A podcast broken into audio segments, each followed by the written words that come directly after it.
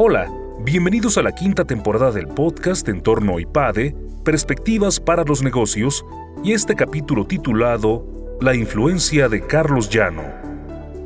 La influencia de Carlos Llano ha trascendido por más de una generación.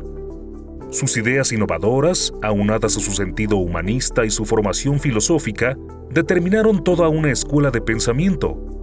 En esta ocasión, Naum de la Vega Morel profesor decano del área de factor humano y empresa familia, Arturo Picos Moreno, profesor decano del área de factor humano y empresa familia, y Ernesto Moya Pedrola, egresado de la primera generación del Full-Time MBA MEDE, nos hablan de su experiencia con el filósofo y empresario.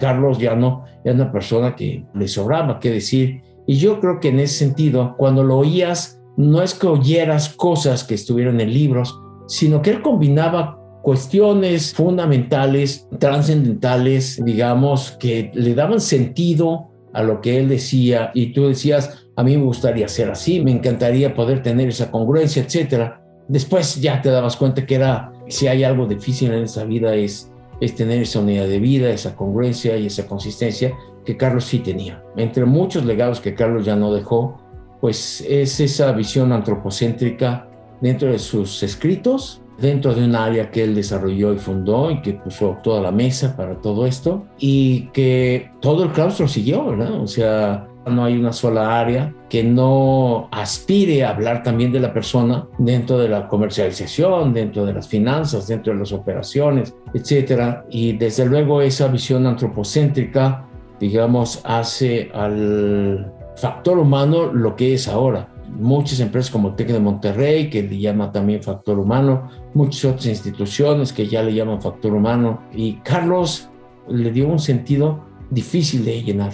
Difícil de llenar porque había que estar muy cerca de Dios, había que cumplir a pie juntillas, había que ser congruente como persona, como académico. Digamos, tú no puedes expresar esos deseos de trascendencia si la gente no ve que estás luchando por ser trascendente, por ser persona buena. Y Carlos puso esa nota, Carlos puso, digamos, ese nivel que muchos de nosotros aspirábamos, muchos de nosotros queríamos ser como él, nunca lo logramos porque después te das cuenta que pues para ser Carlos Llano, pues hay que ser Carlos Llano. Pues humildemente tratabas de hacer lo que podías y creo que finalmente es una inspiración, es una inspiración que deja Carlos pues, dentro de IPADE. Yo pocos profesores conozco que tú dices, se sigue hablando de él, pero con cariño.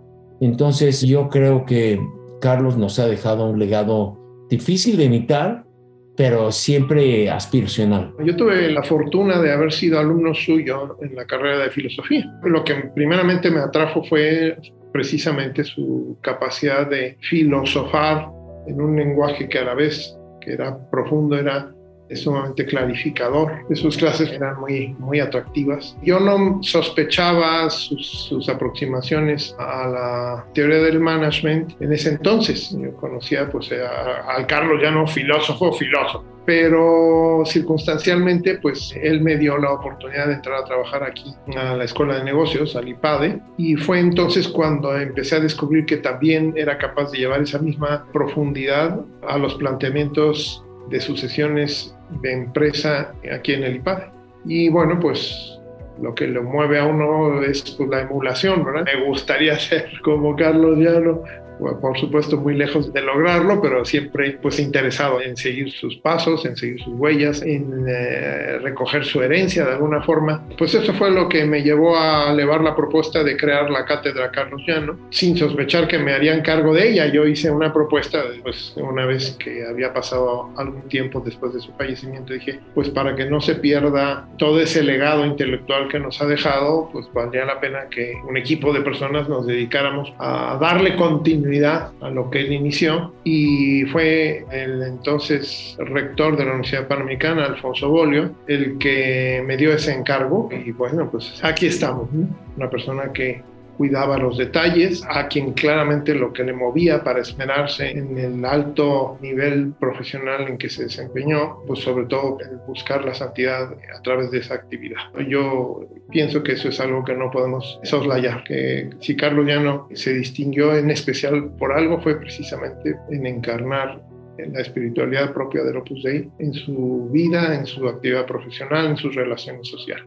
Lo que más le aprendes a una persona así es los valores.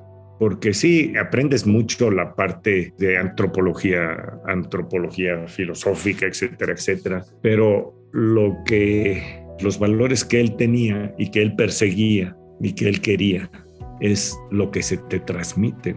Y eso es pues inolvidable él realmente lo que hace es arrancar el IPADE y tiene mucho éxito. Lo manejaba, de hecho, prácticamente como una empresa familiar donde él había sido el iniciador, ¿verdad? Todas las gentes que luego le siguieron, pues seguían sus mismos estilos. Me acuerdo que un día llegó y me dijo, en relación a Montepío, me dijo, oye, me están ofreciendo presidir esta institución que es una especie de banco, Casa de Empeño, Montepío Luz Aviñón, que es una institución de asistencia privada y creo que podemos manejarla muy bien, pero yo lo que quisiera es que yo manejo arriba las relaciones. Le ofrecen Montepío y, y me dijo, yo quiero ser la reina de Inglaterra y tú me ayudas a trabajar. Entonces yo fui como la gente que me puse a trabajar en ver cómo operar institucionalmente y él hacía el fronting, ¿no? Y creo que fue muy bien. Empezamos Montepío hace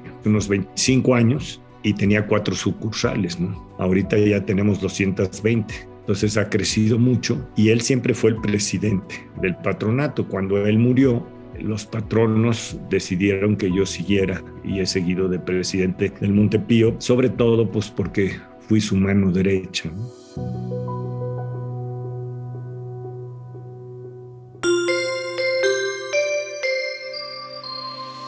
Suscríbete a nuestro canal de YouTube IPADE News Media y visita ipade.mx diagonal blog. En este canal encontrarás videos, artículos e infografías relacionadas con el mundo empresarial de la actualidad y no olvides compartir este contenido. IPADE, The World Calls.